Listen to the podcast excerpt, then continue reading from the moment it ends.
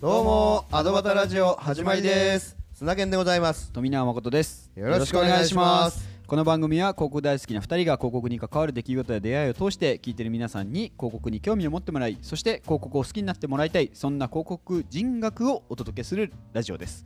よろしくお願いします。まあそこの中でえっとハイスクールの時からまあここで CM 以外でもコンサートっていうディレクションをされたとでこれは最初きっかけ何だったんですか？コンサートのディレクションのきっかけは日程の時なんだよね。ああはい。うん、であのいわゆるその当時あのユーミン松任谷由実さんがはい。あのコンサートをやっててはい。その時のあのディレクターがあの伊集院静香さんだったの。で伊集院静香さんがやっててはい。でユーミンが、まあ、あのそれやってるうちに伊集院静香さんってどうちか言うと、まあ、CM ディレクターでももちろんあるんだけど、はい。台本の人なのよね。なるほど。あの、うん。舞台の。はいはい。であのどうしても台本でコンサートの企画はい。っていうのが出てくるんでおなんかユーミンは、ーはもうなんか台本じゃないんじゃないかなということでえ音楽プロデューサーであのドクター F の藤本さんという方がえはい。元オールスタッフニューサウンズにいらして、ドクター F っていうはい。会社を作られて、はい。まあ、それも僕のネーミングなんだけどね、はい。ドクター F って藤本だから。でそのえでその時にあのユーミンと友達なんで、はい。松任谷さんとか。はい。でなんかそういうディレクションではいあいい人いないかなとはい。あのいうことになってえで藤本さんがあ黒田っていうのがいるよとえはい。で会ってみるって言ってはい。その時にあのユーミンと松任谷さんと僕とで会ってはい。コンサートの演出できませんかねって来たんですよ。あじゃあやっぱこう根底起こしというか。うん、だからそのその時に、まあ、僕はあのあじゃああの考えましょうかって言ってはいでも当時僕はあの資生堂の仕事も忙しかったんではい。会ったあくる日京王プラザで会ったのかな、はい。あのみんなで。はい。であくる日にあ僕はあの明日からハワイロケなんではい。あのいませんのでって言ったらはい。松任谷さんとユーミンががっかりしてはい「はあ」って言ってはい「あ今晩帰っときますよ」って僕言ったのよ。えそしたら「本当ですか?」って言うから 一日でコンって書いてえはい「こんなコンサート」って言ってはい。出してはい「あじゃあこれでお願いします」って言ってそれで僕はハワイロケ行ったんだけどね。コンサートのこう根底というかやっぱちょっとボリュームが全然違うのかなと、うん、いやでもあの音楽のあのコンサートの曲順？はい。なんかははあの松任谷さんとユーミンとで決めるわけだから、僕はその時の舞台はい。の照明のイメージとかはい。舞台装置とかははい。こんな感じがいいんじゃないですかっていうのを、はい。まあ、ビジュアル化はい。あのしていってはあこれで構成したらどうですかっていうようなまあコンテですね。まあそれを書いただけなんだけど。あでもこう時代に合わせたと言いますかこう、うん。言葉だけだ文字だけだったのが、うん。ビジュアル化することでこうより共通うんまあそうそううあの、まあ、いわゆる台本じゃなくて、はい。まあ、絵コンテっていうことで、はい。彼らも、あうん。のそれがすごくはい。分かりやすかったのかな、なんかそれイメーでジしやすかったと思うんですね、でそれからかれこれ6年間はあ。10ツアーややったかな。ええすごいっすね実 でそうやっていくうちになんかあのね日本にはねコンサートディレクターがいないのよ。演出家って、ああ要は正面マンも美術屋もいるけどうん、そのディレクションっていうのはなかったのよ。当時。うん。まあ今もないかもわかんない。まあそうすると結局そのアーティスト自体がっていうことですよね。うん、だから急にあ僕がやったらいろんなアーティストがやってくれてきたのよ。いや今ここにこうありますけどもこれまで担当されてきたの今井美樹さんも原田知世さんもマックスも広末涼子さんも加山雄三さんも福山雅治さんもご担当されていたと。そうですよね。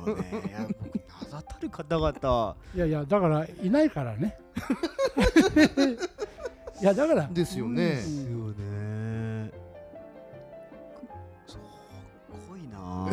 だからユーミンが一番あの長かったかな、うん。そういう意味ではあー。えあの苗場とかはまた違うんね。ですよ。あ苗場はあの旦那さんがあなるほど。やられて。ええ。じゃあそれ以外のその一般的なあの苗場に行かないように全国ツアー、そう。あのの流れ。うんとか武道館とかね、はいはい。あのそういうのはやるえちょっと、はい、質問していいですか？質問したいんですけど。それえっ、と舞台演出を考える際にどういう状況で黒田さんにお話が来るんですか？そのセットリストが決まりました。場所はここです。ぐらいの情報で、いやまああ曲のそれは話し合いだ今度こんな感じで行こうかなとか、そういうコンセプトみたいな。まあ、あれはありますけど。えまああのそれを聞いて、まあ、僕がええ。あの、うんじゃあこんな感じでどうですかっていうまあそれはほとんど広告作るのと同じですよ、うん。ああなるほど。提案しつつディスカッションしたりとかってことですね。ただ僕があのユーミンを商品としてはい。考えるわけですよ。はい。でどれだけ綺麗なディスプレイにするかと。うん。でまあ僕はムサビはここでムサビが出てくるんだけど そうそうそう。だから舞台装置とか、はいディスプレイとかを勉強してたわけじゃないですか。そこで帰ってきましたね。そうなんですよね。うん、いやようやくね。何何十年かを経て。何十年間経てようやくあそういえば俺ってこれの専門だったんだな そういえば。みたいな。いやというようなこともまああるんだけど、ええ。まあそれでまああの照明とかこういうようなイメージにしたいとか。え。でまあ一番あの画期的だったのは床を乳白のアクリルにしたのよ。はいはい。あのフットライト。であの昔あの杉山敏さんがはい。聖堂のディスプレイははい。それだったのよね化粧品の。はい。乳白のアクリルを R にしてはい。で下からライト当てて上に商品を置くとはい。すごい綺麗なのよ。はだから僕はユーミンを商品に見立ててあはい。そのようにできないかなって思ってはいそれを設計したわけよ。はあ。であの舞台全部を乳白のアクリルではいしてはい。それをこう音楽に合わせて光らせたらどうかなとい。うような。で今のコンサートはみんなそれが普通なのよ。はいはいはい。でまあ特許取っとけばよかったなみたいな。いやいやそれは冗談なんだけどでそれをあのややろうとした時に当時の舞台の人たちはうん。ダメだと不可能だと。そんな全国のえコンサート会場にええ。それをツアーで持って行ってええ。セッティングは時間かかるえわ。はい。金はかかるわ。あのそれはもう大変だから不可能だって断られたのよ。はい。僕のプランが。はい。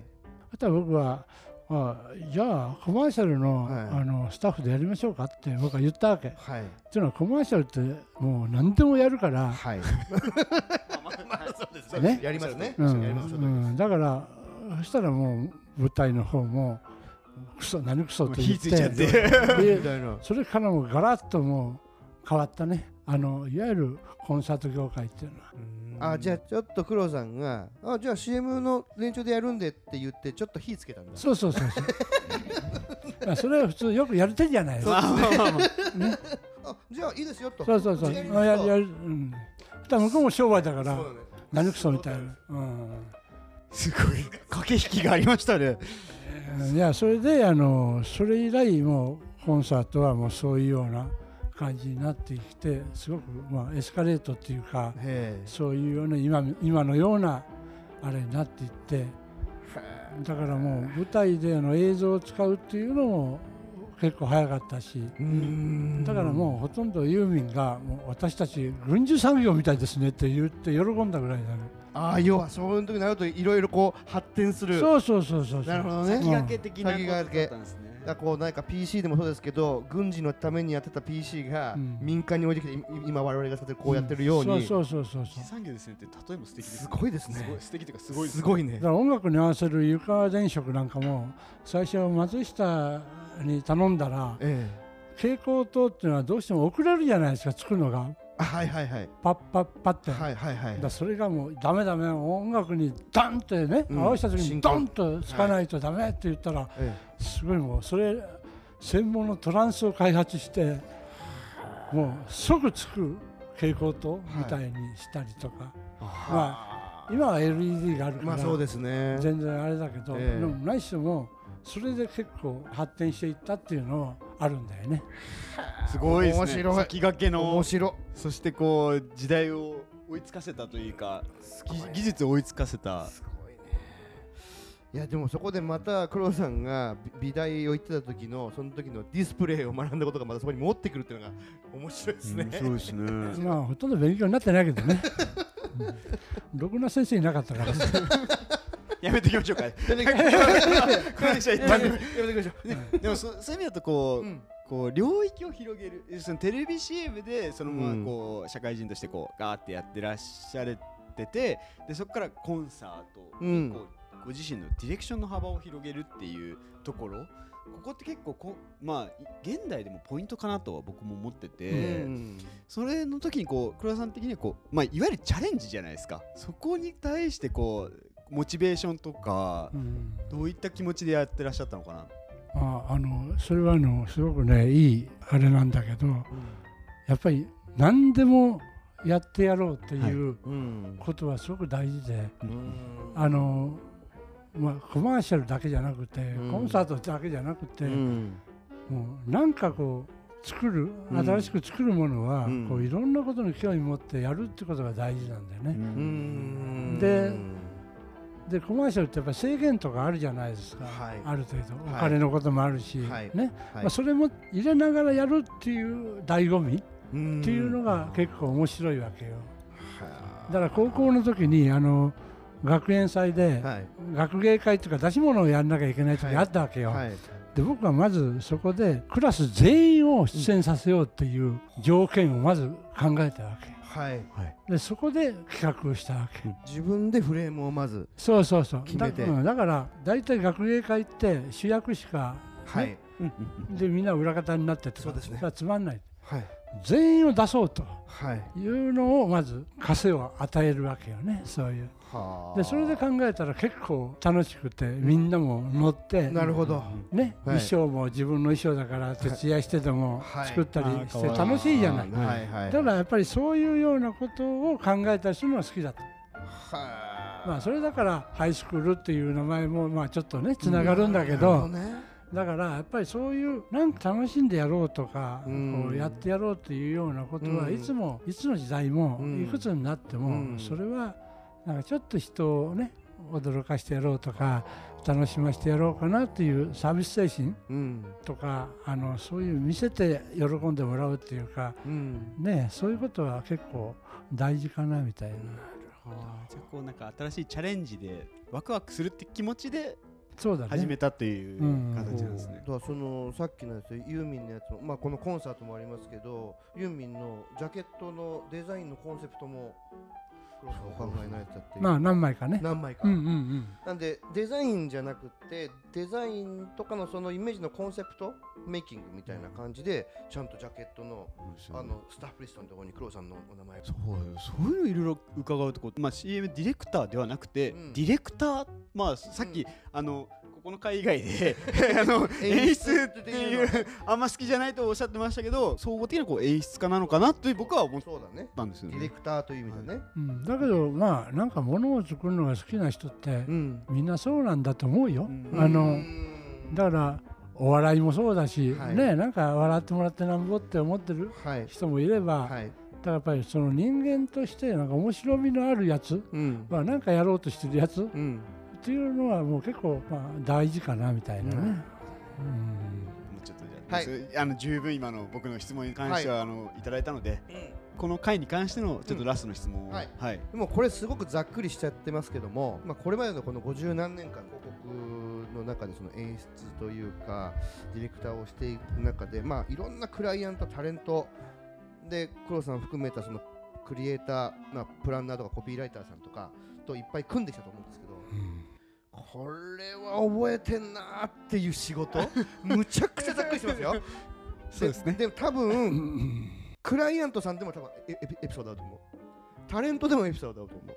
クリエイターでもエピソードだと思う。これはちょっと幅があれなんで黒さんの中でどれか一つでもいい。自分がやった仕事でこれ残ってんなっていうのだったら教えてほしいですよね。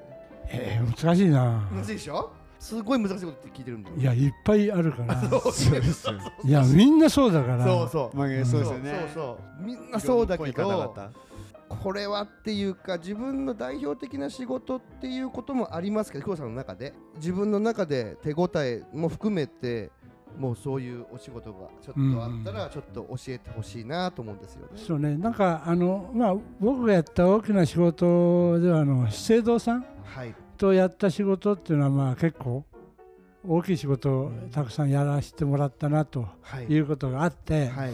もう夏のキャンペーンとか、はい。まあ、秋もね、はい。あの何本もやって、はい。まあいろいろやったんだけど、はい。僕は資生堂の夏のキャンペーンははい。一番最初やったのは、はい。サクセスサクセスっていうはい。宇崎竜道さんだったわけよ。はい。ね。はい。でそれをやって、はいその次があの矢沢さんだったわけです。はい。でなんでそういうあの歌手っていうか、はい。アーティストに頼むかって言ったのははい。僕は夏の女性ははい。不良になると思ったわけよ。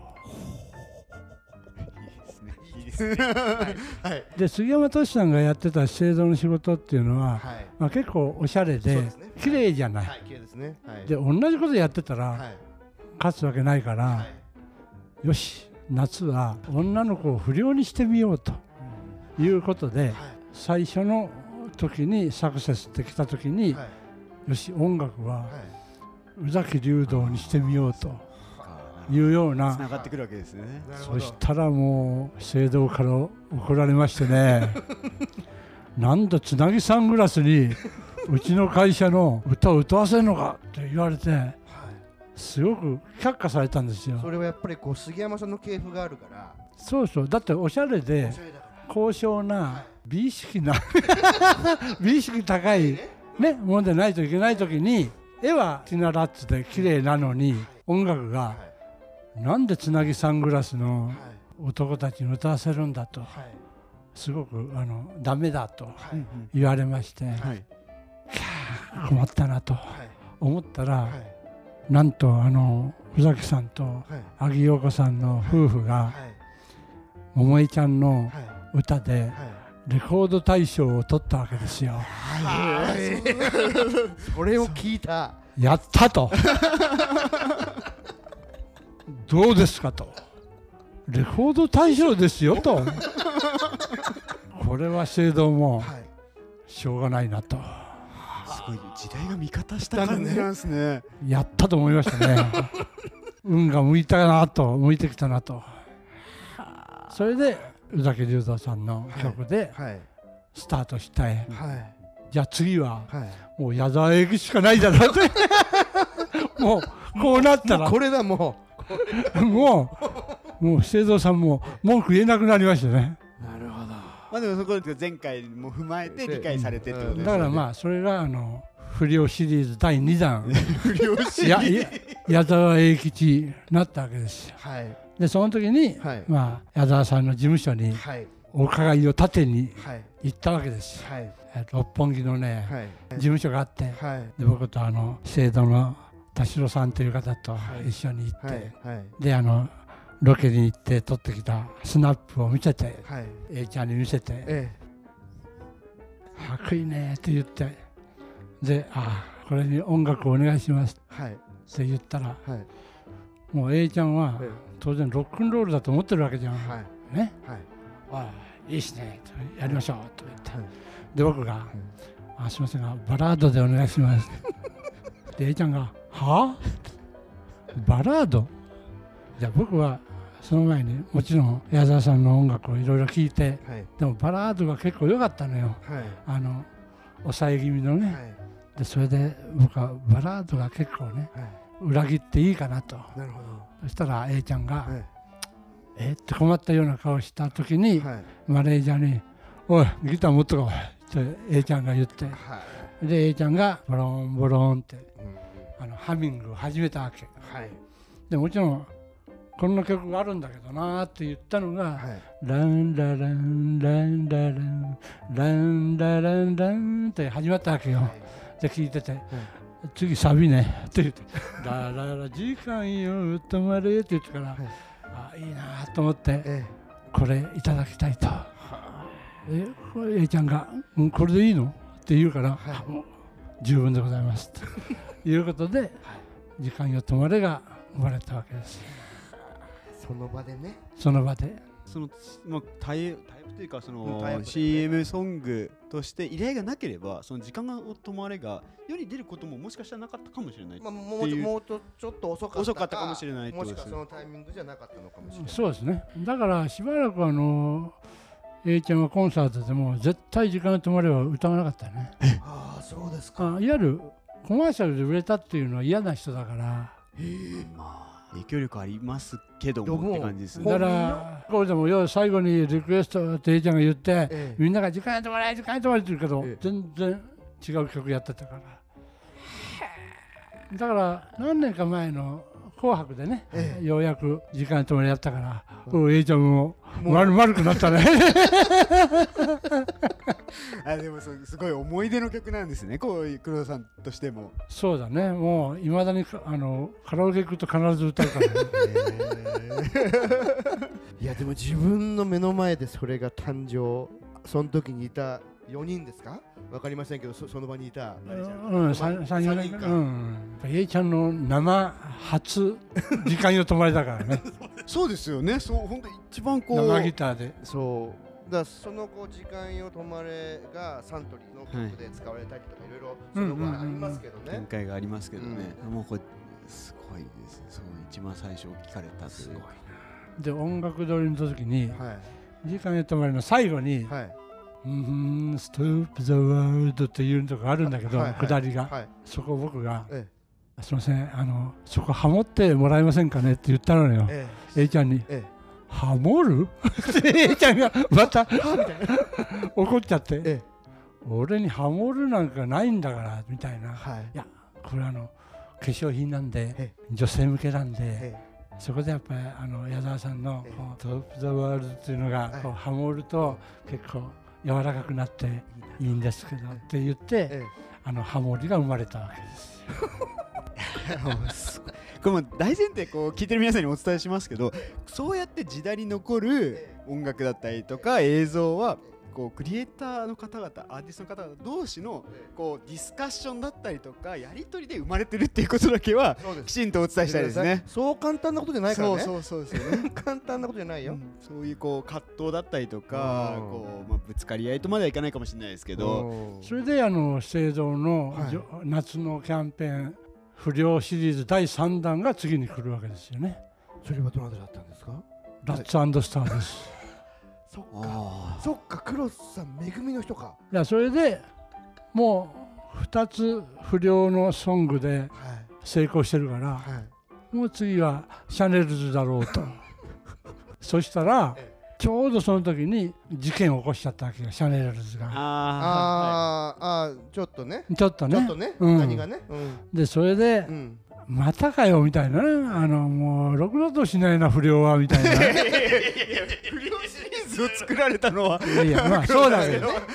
まそれでまあ僕はエピックソニーにあはい。シャネルズ行きたいとはい。お願いしに行ったらはい。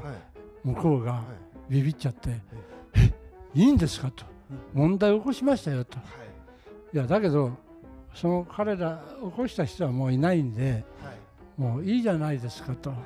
僕はもう絶対にうあのやりたいんだからっんうん。て言ったら向こうが、うん。じゃあグループの名前を変えますと。でシャネルズからラッツスターに変えてくれたわけよ。なるほど。その第1曲目が「めぐみの人」だったごいタイミングでしたねそれって。けでそれがもうレコード大賞取ったわねえめぐみの人が。レコード大賞。もう。大事だからレコード大賞大事だから。大事なのよ。僕もあのディスクもらいましたもん。黒田明で。それはエピックソニーがシャレで取ってくれたのよ黒田明さんにもレコード大賞あげてください。またおいいしですね。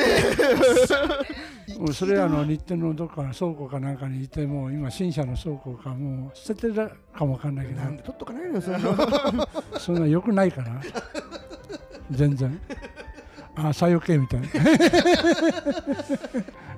すげえなこれはどうすげえなめぐみの人でしょ？でそれでめぐみの人もうん。オリコン1位取って、そうですよね。うん。でレコード大賞も取ってえまあよかったねと。やっぱその当時のこう資生堂さんのこう社会的なあの、うん。おしゃれなえうん。ブランド、うん。そこに不良うん。混ざったことでこうもうより盛り上がったりとか、うんやっぱりこのやっぱ組み合わせみたいなあの CM ソングっていうのでこうカテゴリーするときにやっぱりやっぱ資生堂さんっていうのはやっぱりありましたよね。だけどねめぐみの人がヒットした時にえ本当のめぐみの親分からクレームが来てえ、面白いな。めぐみの親分？めぐみの親分まあまあいるんでしょうね親分がいるのよ。はい、うん。それは新橋にあるのよ近いね。あ近いね。近い隣だから そしたらもうそこから来て、なんでうちのねめぐみを使うんだよと。しかも銀座でえこっちとら新橋だよと、え、え。え、仁義はと。で僕はあのモデルの彼女を鳥メンドーサを連れてはい。挨拶行きましたよ。親分めぐみの親分のとこに。菓子折り持って制度の人と。あのご了解を取らないで大変失礼いたしましたと。はい。で今日は彼女も来てますんでえめぐみの発表来て記念写真でもいかがでしょうか？バカ野郎みたいな。こんなポロシャツの上にハッピーなんか着れねえだろうと言われながらも、うん。結構嬉しそうに写真。素晴らしいですね。みんないいいいですね。え。でそこでちゃんと事なきをちゃんとこう仁義を切ったと。そうそうそうそう。だから僕はあのその3回目の不良の時ははい。どうしてもあの族とか組を使いたかったわけよはいや太陽族とか昔ね、はいはい。あったじゃないはい。で組とか使いたかったんで、え最初は「恵みで行きたい」って言ったのよはい。でも聖堂さんがえ「これはダメだ」とえ。はい「恵みじゃダメだ」はい。で小野田さんも参加してもらって、はい。じゃあの人をつけましょうと恵みの人なら。はい。まあ若干化粧品に落ちるかもねと。恵みだけじゃええ。ちょっとさ化粧品にはならないから、はいはい。まあうんまあさすがだなとしょうがないなと。まあいうことでまあ恵みの人になったんだけど。前提だから生徒さんのテレビ CM がこう初としてめぐみの人ができたってことです。違う違う最初コピーでできるのねああなる最初まずキャンペーンの時はコピーを考えるねはいはいはいはい。で僕はそこで「恵みで行きたい」って言ったけど「いや恵みじゃダメだ」と。うん。はい「じゃあの人をつけたら?」って言ったら「じゃあ恵みの人にしようか」と。はい。はい。いうことでじゃあ恵みの人に、はい。でじゃあコント書いてねとい。いうようなことでやってで音楽は誰にするのとかどうするのっていうことで全部こう構築していくわけよだからそこの広告のコピー考えてから「めぐみの人」ってああのラッツの曲が出てきてるってこと？もちろんもちろん。あのですよね。そういうことですよね。だから制度のキャンペーンみんなね勘違いしてんだけど、うん。音楽ができてからキャンペーンが始まったのかなとかいう人が多いのよ。はいい。や、はいそうじゃなくて、え君の瞳は1万ボルトっていうコピーがあって、はい。初めてコントを書いえてはい。歌ができるわけよ。すごい。これすごい話ですね。なるほど。いや、普通そうでしょ。だって企画だから。いや最初まあまあまあまあ。コンセプトっていうか。まあそそうですね。まあそうですね。テーマだから、はいはい。まずテーマがないと音楽家の人にコピー決めてもらうわけじゃないじゃない、まあそうもちろんそうです。もちろんそうです。だからまずコピーですよ。もうだから今というかまあこ僕言ってる制作会社こう5年前ぐらいですけど、うんいやもうだって売れてるアーティストの売れてる曲でタイプするっていううんまあそうだよ時ね時だったので、まあそうだよね。いやいやそれ売れてる曲はタイアップにならないのよ。あのいわゆる既成楽曲になるから、はい。はいお金がいるのよ。はい。ジャズラックに、はいはいそうじゃなくて僕らはこれに対して音楽を作ってもらうからはい。ただなわけよ。だからオリジナルをこのコピーで作ってくれって、その代わりオンエアで宣伝するんではい。制作費とか、はい。もちろんジャスラックは既成楽曲じゃないからはい。ただになるわけよ。オリジナルだからそっかそっか。でそれが CD とかレコードになったら JASRAC 参入してくるよね。そうそうそうそう。次は。うん。だけど要はテレビでしか流れてないそのオリジナル曲に対しては JASRAC は参入してこない。いわゆるオリジナル楽曲だから。なるほど。オリジナル楽曲が日本レコード大賞取られてるってまあまあだだだだだだだそこから多分しまレコードになってるまあそうですよね。なってるかだからレコードするのは勝手だから。あもうそこはもうお任せです。もう忘れますね。そこは関係ないね。好きにししてください。面白。いいやいやこれは常識だよ。常識なんだけどそれをまざまざ言われるとそうそうそうちょっと。なんかそういうケースもあるんだろうなとそう思ってましたけど。だってワコールの寄せてあげるだって CD になったりしてんだからさ。レコードになったりしてんだからさ。ですね。だってさこの前黒さんの SNS であってあのタモリクラブのはい。パクられたんだよハローアップルヒップってやつね。そう。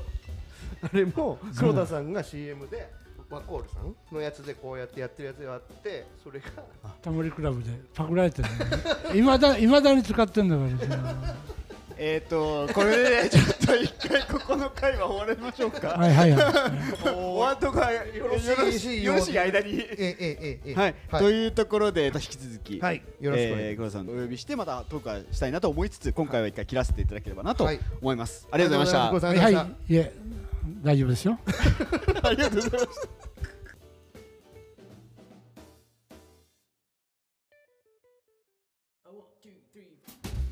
つも聞いてくださってありがとうございます。アドバタラジオは Apple Podcast と Spotify などで配信してます。Apple Podcast では評価やレビューを、Spotify ではフォローをぜひよろしくお願いします。良かったエピソードは SNS でシェアしていただくととっても嬉しいです。また、アドバタラジオからのお知らせは Twitter で行っております。2人の収録の様子や視聴者参加型の企画、ご意見ご要望の募集も随時発信しておりますので、ぜひこの機会にアドバタラジオの Twitter アカウントをフォローしてください。一緒に楽しいラジオにしていきましょう。よろしくお願いします。